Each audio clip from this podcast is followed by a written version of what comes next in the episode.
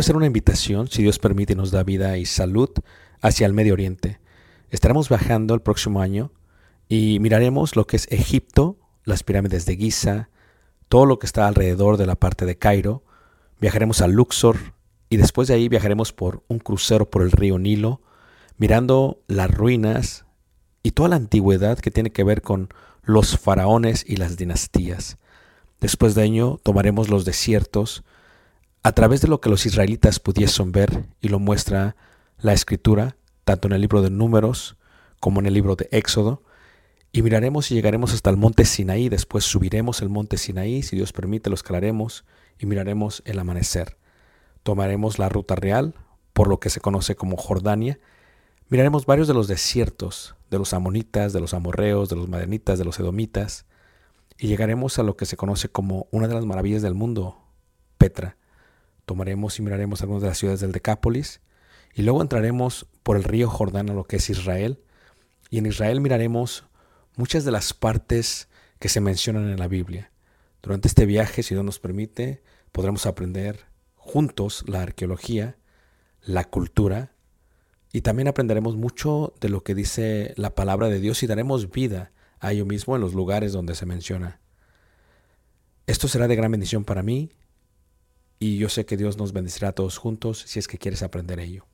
Una vez más, si quieres más información, puedes visitarnos en la página personal ricardobarrera.us y esperamos Dios nos permita llegar a ese momento. Dios suerte bendiga y espero esta próxima clase sea de edificación para ti, lo cual fue para mí. etapas, otro padre. Dios te bendiga. ¿verdad? Gracias. Eh, romance, veíamos la etapa del romance, la etapa de la desilusión, la etapa del poder, la etapa de la estabilidad, eh, la etapa del amor eh, real, la etapa del nido vacío y la etapa de la trascendencia. Entonces, en el caso de ellos, es lo que podemos ver, podemos ver una etapa de la trascendencia, ¿no? Eh, y cuando los vemos a ellos, si viéramos la lectura de Génesis, capítulo 23, 1 al 3, dice Génesis 23, 1 al 3, dice, fue la vida de Sara 127 años.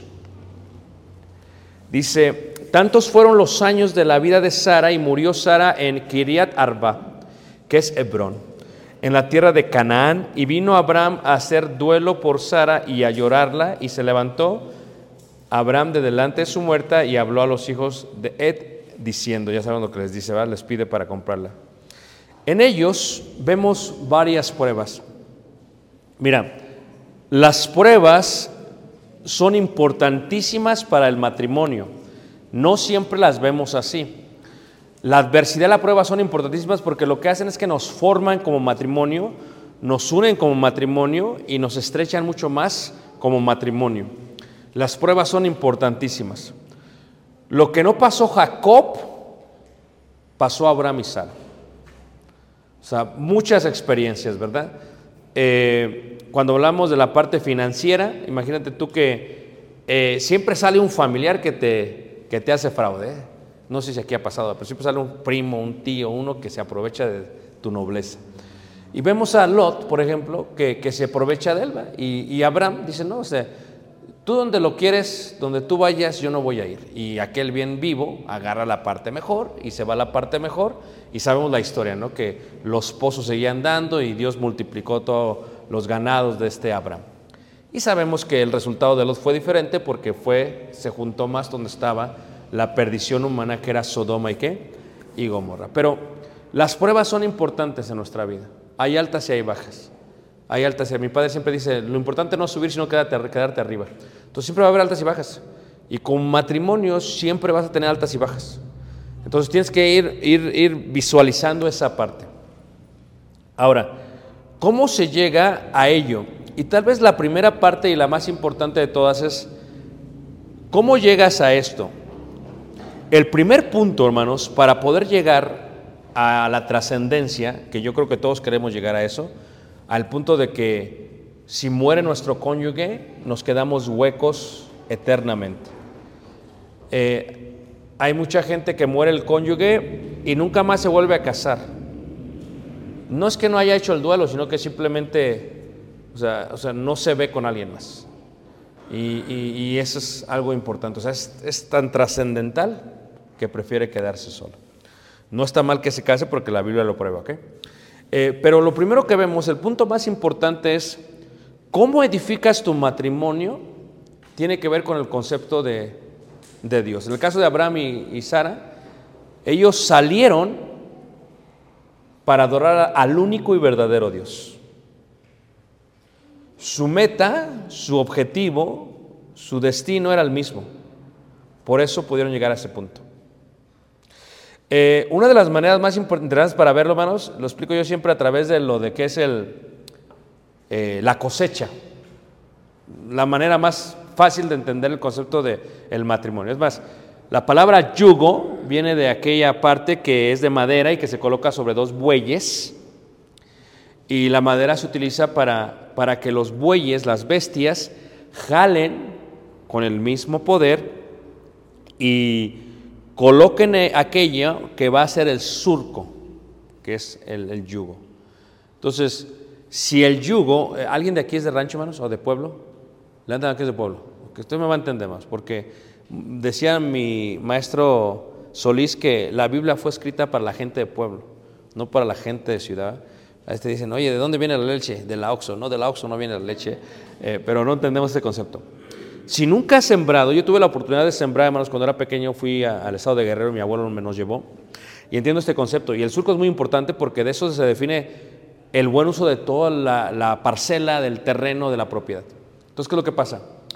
Si, si, el yugo, hermanos, si uno es más grande que el otro, no se puede. Eh, eh, si, una, si uno es burro y el otro es mula, no se puede. Eso es lo que dice Pablo en 2 carta de Corintios 6. No os unáis en yugo qué? Desigual. O sea, porque si el yugo, por ejemplo, si de un lado tienes a, la mula, no es indirecta, hermanos, ok, no estoy hablando del de los... si tienes a la mula de un lado y al burro, del, tampoco es indirecta, hermanos, ok, es un concepto que creo que lo... Entonces, el burro es más manso, pero la mula es mula. Entonces, van a jalar de un lado para otro. Entonces, en la siembra van a jalar para los dos lados. Tiene que estar, tiene que ser un yugo igual. Primer concepto. Dios tiene que ser el objetivo de tu vida. Si Dios no es el fundamento de tu vida, no la vas a hacer. Nunca vas a llegar a ese punto. Ahora, el concepto de Dios, el concepto de, esto, eh, ahorita lo vemos un poquito más, lo de, lo de, la, siembra, lo podemos entender todavía más en el aspecto de la construcción. Por ejemplo, en estos fríos, eh, nosotros tenemos una hermana que es de España y tuvimos una reunión de nosotros tenemos una reunión de matrimonios cada mes, ¿ah? Nos juntamos todos los matrimonios en la congregación y tenemos comida y toda una cena hermosa. Y en la última fue una temática italiana y todo muy bonito. ¿ah? Entonces, había una hermana, me tocó sentarme con tres parejas y una de ellas era la hermana y la hermana, ella es de España, él es de Guatemala. Y la hermana me dice, eh, es que cada que vamos a España, dice, eh, él se enferma. Le digo, pero ¿por qué te enfermas? Eh, dice, es que en España, dice, él se acuesta, dice, enfrente de la ventana, en el cuarto que nos dan nuestros padres. Dice, sí, pero sube la calefacción. Dice, no, no, es que en España eh, no tenemos calefacción como aquí. Aquí se- se- toda la casa tiene clima. Dice, en España no. En España solamente ciertos lugares, en el cuarto que nos dan no, no tenemos clima. Y le digo, ¿qué haces? Bueno, mi padre, dice, mi padre le, le pone tres cobijas encima. Pero se sale dice, y se enferma. Entonces, fíjate qué interesante el concepto, hermanos, del frío. Aquí lo pueden entender bien, hermanos. ¿Ok? Aquí hace frío. En Chalco, me acuerdo cuando íbamos, en diciembre hace frío, hermanos. A veces siente más el frío que en Chicago. No sé por qué. Tendrá que ver con el clima. Allá toda la casa está climatizada. Dice más, oye, ¿cómo le hace con el frío? Pues no sé, yo en la casa estoy en playera. Ah, Voy al baño, no hay problema. Pero aquí me ha tocado ir a, a Michoacán, me ha tocado ir a Guadalajara, en Monterrey me ha tocado, hermanos, y la taza te sientas y está congelada, hermanos. Y dices tú, ¡ah! ¿Eh? Fíjate cómo Dios lo coloca, dice, y si alguno prevaleciere, Eclesiastés 4.2 dice, contra uno, dos le resistirán, y con uno de tres dobleces no se rompe pronto. ¿Qué indica? Que en este concepto tenemos, si Dios es parte de nuestro matrimonio, aquellos que hacen trenzas sabemos que Él puede estar acá, ella puede estar acá, pero Dios tiene que estar en el centro. Pero ¿qué pasa? Cuando uno duerme, qué rico es dormir con la esposa. Amén, hermanos. Si duermen con ella, porque eso los mandan para otro lado. ¿eh? Pero cuando uno duerme, qué rico, porque uno se duerme y se abraza. Ay, y bien rico, poco no. El calor humano es mucho más práctico. A veces me dicen, les voy a mostrar mi chamarra para que entiendan el concepto, porque ¿cómo no tenemos dos calor? Fíjate. Nosotros tenemos chamarras allá en Chicago, hermanos. Y adentro tiene ¿Sí lo ves? Y esto lo que hace es que tu propio calor, porque no son gruesas, esa te aguanta menos 30 grados. O sea, tu calor lo que hace es que lo proyecta y te lo regresa. Qué interesante. No se lo inventaron ellos, es que es cuando uno se casa, es el calor que siente, ¿a poco no? Y a veces en medio de la noche dice, no te muevas, no te muevas, no te muevas, no te muevas. Quédate así. Tengo que ir al baño. No, no, no te vayas, espérate. Tengo que ir al baño. Nosotros tenemos chimenea también, y ahí en su casa, y entonces eh, el olor, ¿verdad?, de la madera en la noche, todo muy lindo, ¿eh? ese concepto de eso. Dios tiene que ser el centro. Cuando haces una trenza, son los tres.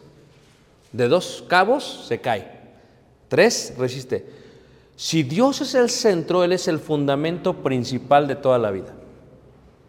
Por ejemplo, en la primera carta de Corintios, en el capítulo 3, cuando se habla de la iglesia y de la fe, se podría aplicar sin lugar a dudas a la fe en la familia, porque la familia es gran parte de la fe, porque si alguno no provee para los suyos, ha negado la fe. Entonces, primera carta de Corintios, capítulo 3, el versículo eh, 10, eh, habla acerca de lo que es eh, el, el- fundamento, y luego dice, pero cada uno mire cómo sobreedifica. Y luego dice, y sobre este fundamento alguno edificare oro, plata, piedras preciosas, madera, heno, jarasca, la obra de cada uno se hará manifiesta, porque el día la declarará, pues por fuego será que revelada. ¿Qué indica? Que tu matrimonio es el resultado, la prueba va a venir. Lo vemos ahorita en Otis con Acapulco. O sea, esto es cuestión, no, en tu matrimonio no digas por si pasa, es va a pasar, va a pasar. Todas las pruebas, hermanos, va a pasar. Tienes que estar. Yo oía, por ejemplo, en la entrevista hace rato decían que la gente quiere poner vidrios contra, contra huracanes. Ventanas contra o sea, ese tipo de vidrio que aguanta. O sea, nosotros en Estados Unidos estamos acostumbrados a eso, hermanos. Florida cada rato lo destruye. Luisiana cada rato lo destruye. Estamos acostumbrados a eso, hermanos. Pero con los cambios climáticos, todo va a cambiar para Acapulco. Y no solamente para Acapulco, para Ixtapa, para Colima, para Mazatlán. O sea, es un cambio de mentalidad, hermanos. Va a suceder. Ahora, cuando se ponen estos cimientos, no sé si los hizo un ingeniero, hermanos, o porque a veces aquí el albañil es el ingeniero y así, hay peligro, ¿va? Pero es otra cosa. Pero ya pasaron temblores y ya aguantó, vamos bien. Más en Texcoco, va, que es, agua, no sé. Entonces, el cimiento sostiene todo. Y tú dices, bueno, eh, te dice, nosotros, un arquitecto, hicimos una adición a, su casa y, y el arquitecto dijo, si vas, a, si vas a hacer, me dijo en inglés, si vas a hacer dos pisos, necesitas tanto y tal, ok. Entonces trabajamos de esa manera con el arquitecto. ¿Ok? De esa manera trabajamos. Entonces, el fundamento es importante. Cuando Dios es el fundamento de su matrimonio, se puede edificar encima. Pero quiero explicarles que la forma en que se eh, trabaja es a través de la obediencia de su palabra. O sea, no nomás es decir, mi casa cree en Dios, no. Esto es algo que yo he aprendido en el ministerio, hermanos. No se trata de cuánta Biblia sepas, sino de cuánta Biblia aplicas. El conocimiento envanece, pero el amor qué? Edifica. Esto es, aquí la clave es que si Dios es parte de tu trenza, es parte de tu cobija, es parte de tu fundamento, lo que tú tienes que entender es que no es el hecho de que digas es Dios, es la obediencia a la palabra de Dios es lo que realmente va a hacer que tu matrimonio tenga un fundamento.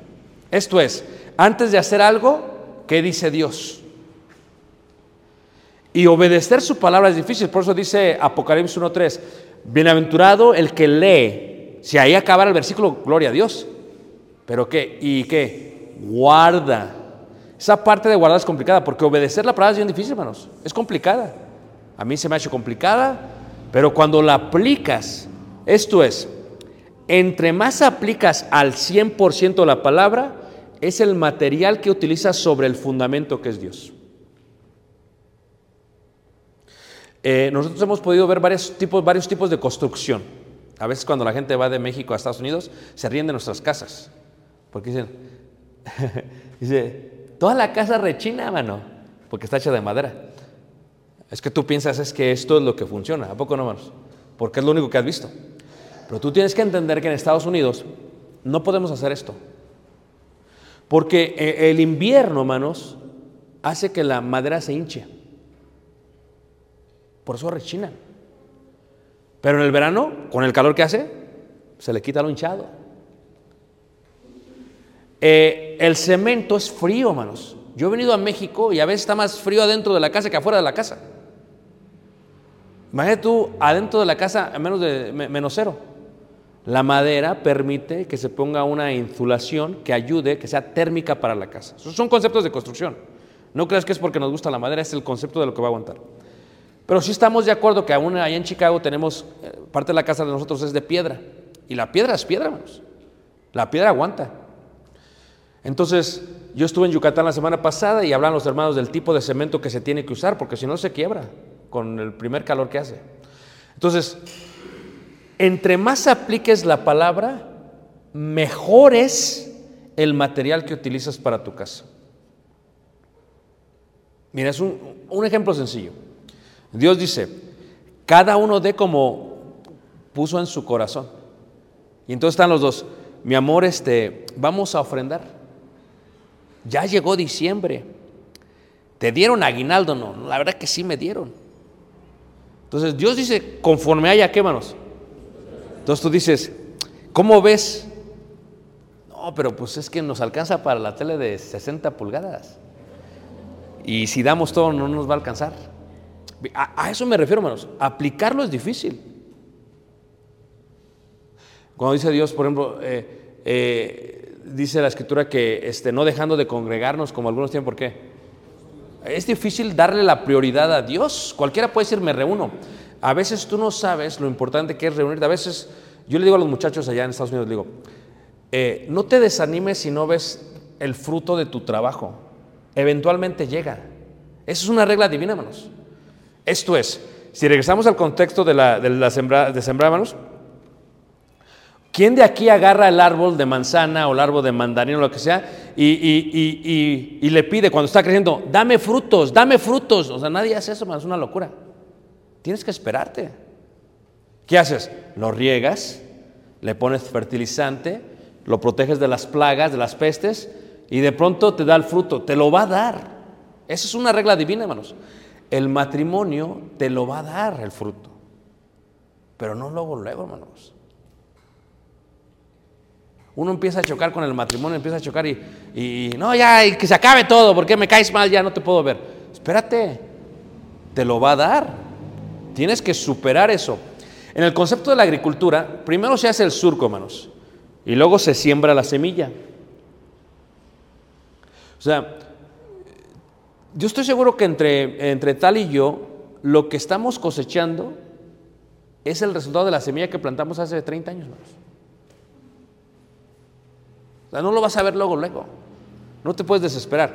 Pero tiene que ser primero el surco. Si Dios es lo primero, entonces vamos a poner la Biblia como, como la, la ley, como la ley de nuestra vida.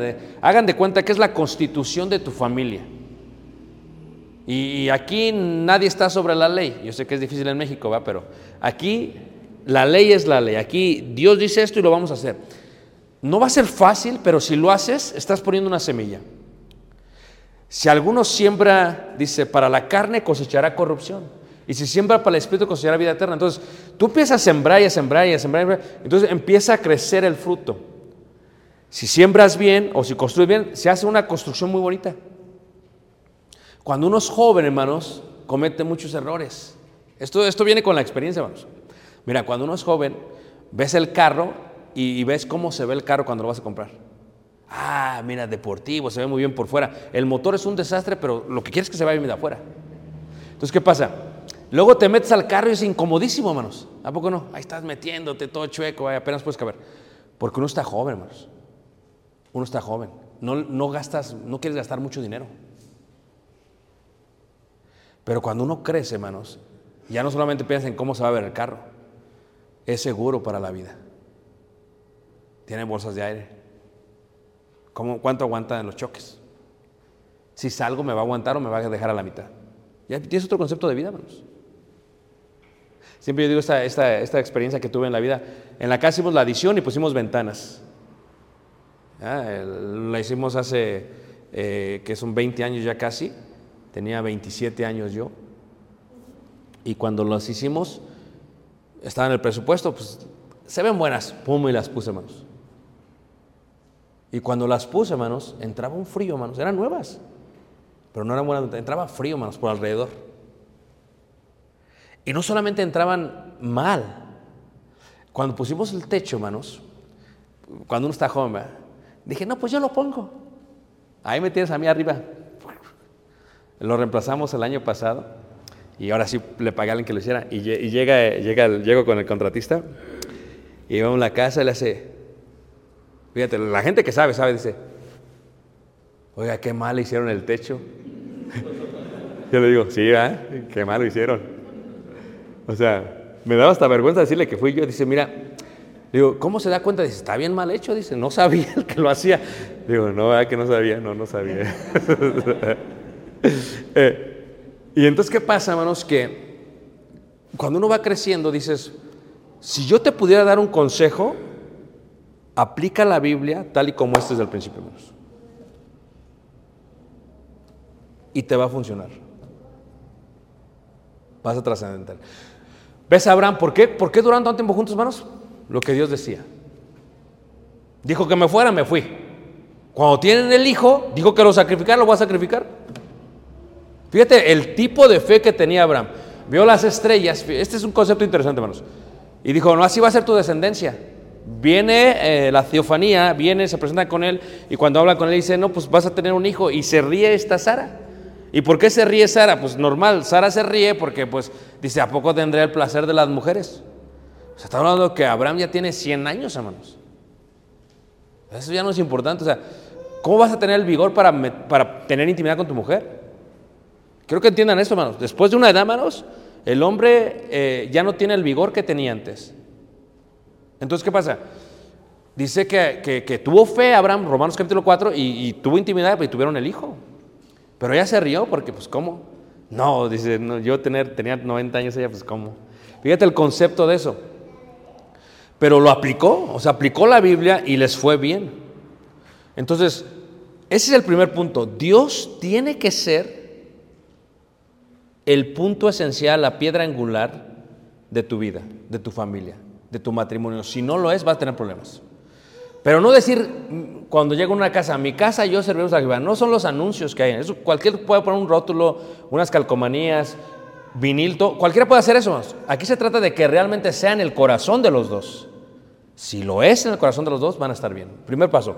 Segundo paso, hermanos, tiene que ver con el concepto de, de tener intereses mutuos, objetivos mutuos y metas mutuas. Esto es muy importante para el matrimonio. Y aquí es donde se ve la parte de la función. Mira, a veces en el matrimonio, hermanos, eh, se dice el dicho que a veces uno hace buena mancuerna con alguien. ¿A poco no? Y esa parte de la mancuerna es importante, hermanos. Porque cuando haces buena mancuerna con alguien, funcionan bien las cosas. Pero ¿qué quiere decir hacer buena mancuerna, hermano? Indica que, primero, los dos saben lo que quieren. Los dos saben lo que quieren. Porque donde está tu tesoro, ahí estará también tu qué? Tu corazón. Yo veo hermanos allá, parejas, y siempre están peleadas, hermanos. Porque el hermano o la hermana están pensando en su país de origen. Yo es que yo me quiero ir a vivir allá. Y la hermana, como ya tiene sus hijos grandes, con nietos, pero yo me quiero quedar aquí, pero yo me quiero ir allá. Entonces, no tienen la misma meta, el mismo objetivo, tienen problemas, hermanos. Tienen problemas. Y esos problemas eventualmente empiezan a, a salir, a- empiezan a sumergirse. Entonces, ¿qué es lo que pasa? Lo que tú tienes que entender es que cuando hay metas, los dos emplean estas metas y objetivos unánimes, viene otro punto importante. Los dos entienden cuál es el rol y la función de cada uno. Por ejemplo, mi vida, yo no decidí ser hombre, Dios lo decidió por mí, tengo que ser cabeza del hogar. Y como cabeza tengo que ser guía, tengo que proteger, tengo que proveer, tengo que ser responsable, y ya vienen todos los demás puntos. ¿Por qué lo hago? Porque tenemos el mismo objetivo.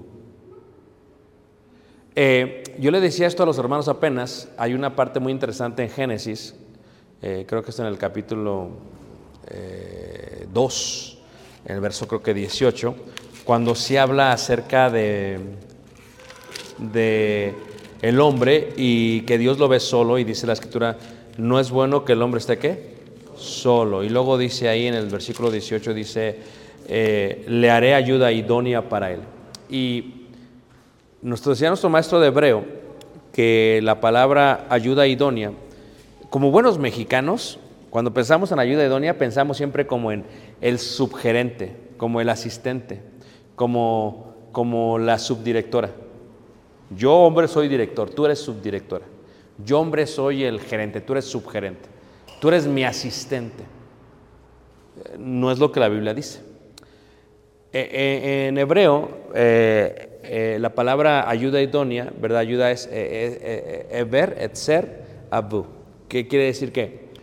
Se utiliza a veces para Jehová con su pueblo. Por ejemplo, cuando dice que Jehová, dice que Jehová fortaleció a su pueblo y ganaron tal batalla. Se usa la misma palabra. ¿Qué indica esto? Que Tali no es mi asistente. Nunca la debo de ver así. Porque si la veo como asistente, la veo ya automáticamente como alguien menor. Tali es quien me fortalece, quien me hace completo, ayuda idónea. Cuando cambia este concepto, dices, ok, espérame, entonces es importante, sí. Mi función es ser cabeza. La función de ella es someterse, no porque sea menor a mí, sino porque de esa manera hacemos una buena mancuerna. Mi función es proveer, ser responsable, hermanos. Mira, Tali trabaja, ella es maestra, es profesional, tiene muchos más de 20 años trabajando, esperamos que ya salga a trabajar, pero Tali trabaja. Y, yo trabajo, yo no solamente me dedico al ministerio. Los dos trabajamos. Pero nosotros nunca vemos como tú haces tu dinero y yo mi dinero. Me pregunta una joven que está dando preconsejería, dice, hermano, y, es que eh, yo estoy preocupada. Le digo, ¿por qué estás preocupada, mija? Es que resulta que eh, nos vamos a casar y, y tenemos que abrir una cuenta juntos. Le digo, ¿y por qué te preocupa? Dice, es que yo siempre me he manejado mi dinero. Le digo, tú puedes seguir manejando tu dinero, mija, pero tiene que estar juntos. Dice, no, es que si somos juntos, ¿cómo yo sé que no se lo va a gastar? Digo, bueno, si no confías en él, ¿para qué te casas con él? Porque vas a dormir con el enemigo, con el que te va a dar baje. No se puede. Entonces, ¿por qué tener las cuentas juntos, hermanos? Eh, en las leyes romanas, en el libro del arte de la guerra, se hablan de las leyes romanas y dicen los romanos que si tu esposo, dice, si un soldado que está casado es infiel a su mujer, lo deben de despedir del ejército. ¿Por qué?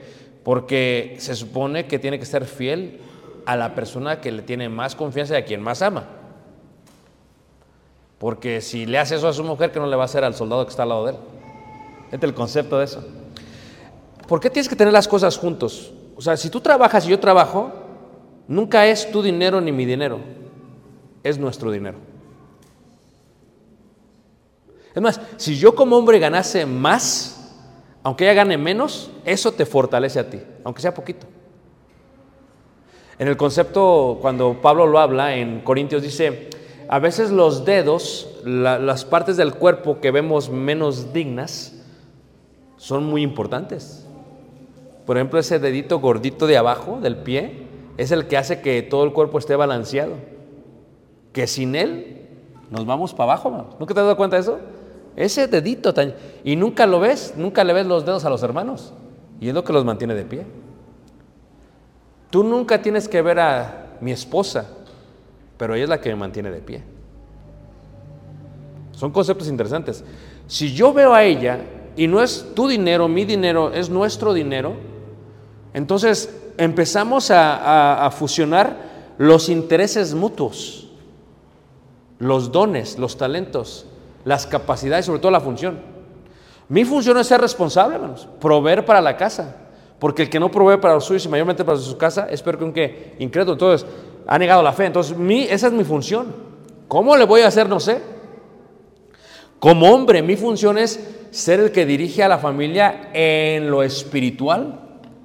Hay veces en ciertos hogares la esposa es más espiritual que el esposo. Te vas a dormir y la esposa es la que dice, vamos a orar. Y tú dices, ay, oye, ok, está bien. La mujer la que dice, vamos a involucrarnos más a la iglesia. ok, está bien. La mujer la que dice, vamos a la iglesia. ok, está bien. A veces la mujer es más espiritual y el hombre debería ser. Imagínate si la mujer no estuviera insistente, porque la mujer insiste, hermanos. Si tú tienes una mujer, la mujer, mira, ¿a poco no, hermanos?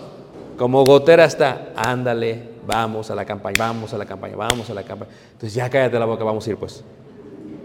Pero fortaleció tu vida gracias a eso. Es la mujer la que te dice, la que te fortalece. A veces tú, sin darte cuenta, eres muy amigable con la cajera. ¿Sí o no? A veces te ríes de más, ¿a poco no?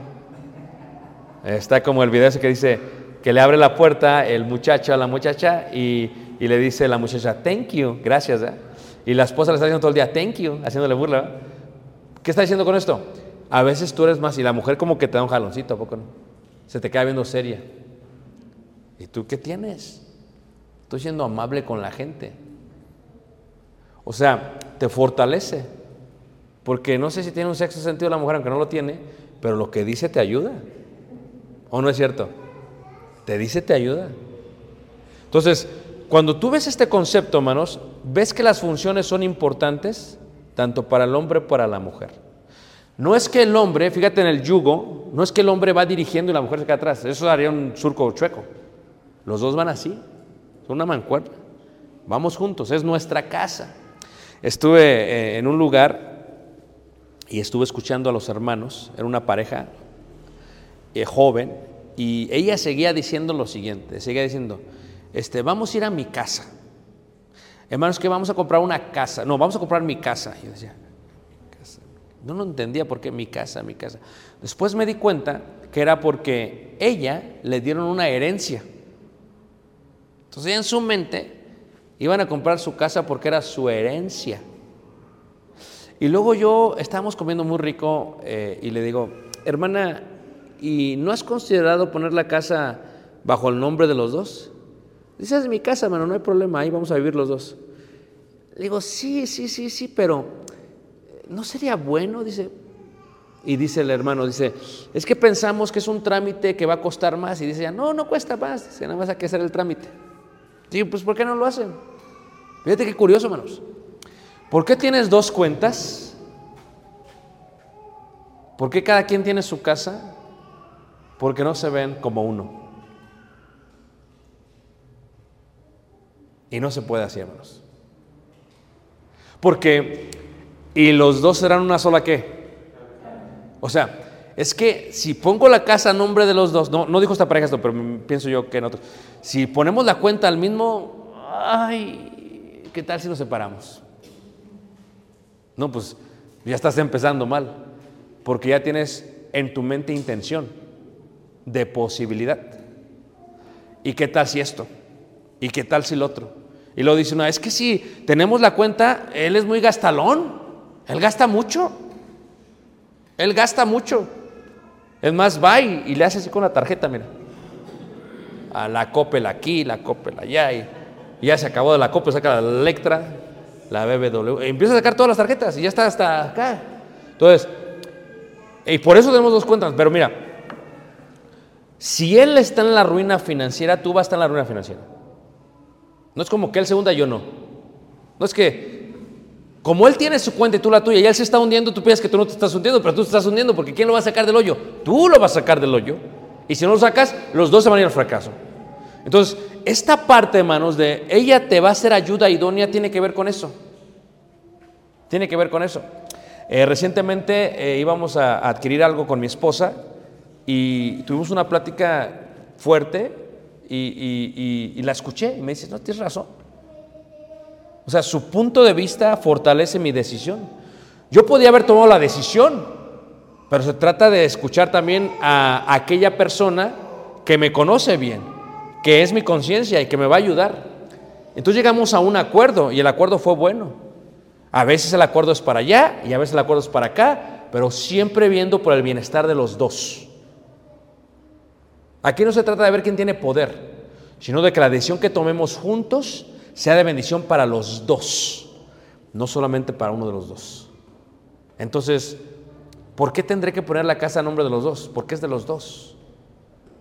A veces cuando llego, eh, siempre hablo en, en forma plural, porque así es mi... Ya vamos a llegar, hermanos. Y dice el hermano una vez, oye, ¿vienes con la familia? Le digo, no voy solo, pero es que vamos, es que así soy. O sea, yo en mi mente los traigo. Y voy a comer como si fuéramos los tres. ¿Ok? Entonces ya vamos a llegar. Ese concepto de todos. Si solamente eres tú, si solamente soy yo, si esto es tuyo, esto es mío, una casa dividida no puede, ¿qué, hermanos? Permanecer. Esto es importante, hermanos. El segundo paso es tener intereses mutuos. ¿Cuáles son los objetivos que tenemos? Si nuestro objetivo es servirle a Dios, nuestras decisiones van a tener que ver con el servicio a Dios. Yo les decía a los hermanos apenas, si yo, yo, yo no debería de estar viviendo ya en Chicago, yo debería estar viviendo en Hawái. Pero ¿qué pasa? Pero el objetivo mutuo es servirle a Dios. Por eso estamos en Chicago. Para servirle mejor a Dios. Porque Dios tiene prioridad en nuestra vida. En vida espiritual, emocional, sentimental, familiar y profesional. Entonces, por eso estamos ahí. ¿Verdad? No me vaya a pasar como le pasó a aquel Jonás. Le dijo Dios, ve acá. Y se fue a Hawái. Dijo, se fue para acá, para otro lado. ¿Y qué pasó? Se lo comió el gran pez. Y fue y lo regresó. Salió de Jope y lo regresó para allá.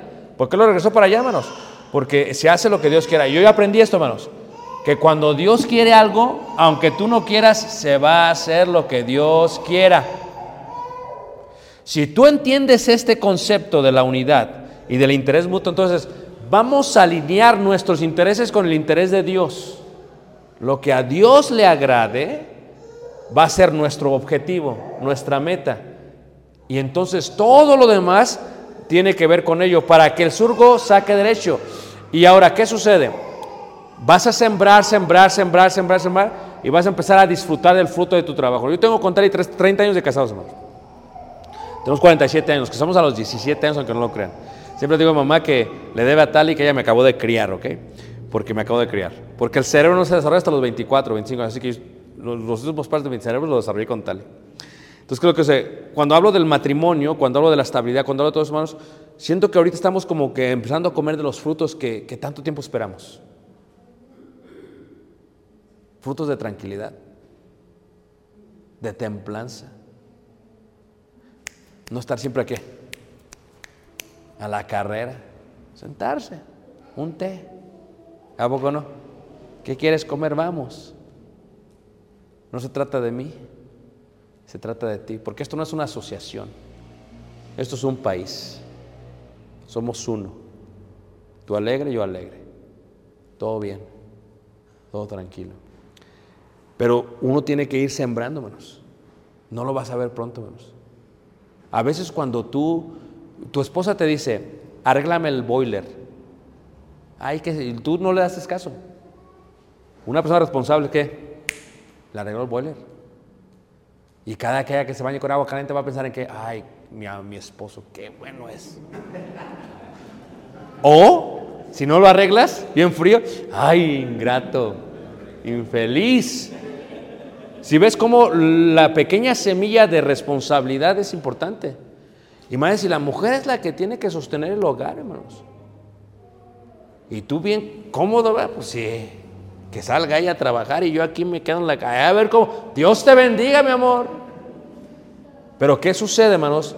Que cuando le duela la cabeza, los pies y el cuerpo, hermanos, no te va a amar más, te va a aborrecer más, porque va a sentir que ella está haciendo todo por ti, que ella está ganando el yugo y que tú no estás haciendo nada, y que tú vas a querer comer todavía del fruto. Oye, así no. Los dos comemos del fruto porque los dos trabajamos de él. Porque la paga de dos es mejor que la de qué? De uno. No habla solamente por el resultado, sino por el disfrutar, como dijo Salomón. Yo vi esto bueno, que el hombre trabajase del fruto, ¿qué manos? De su mano. Hay gente que ni sabe disfrutar su vida, hermanos. Lo tienen todo y no lo saben disfrutar. Y la pregunta es, ¿por qué? Eso lo veremos mañana.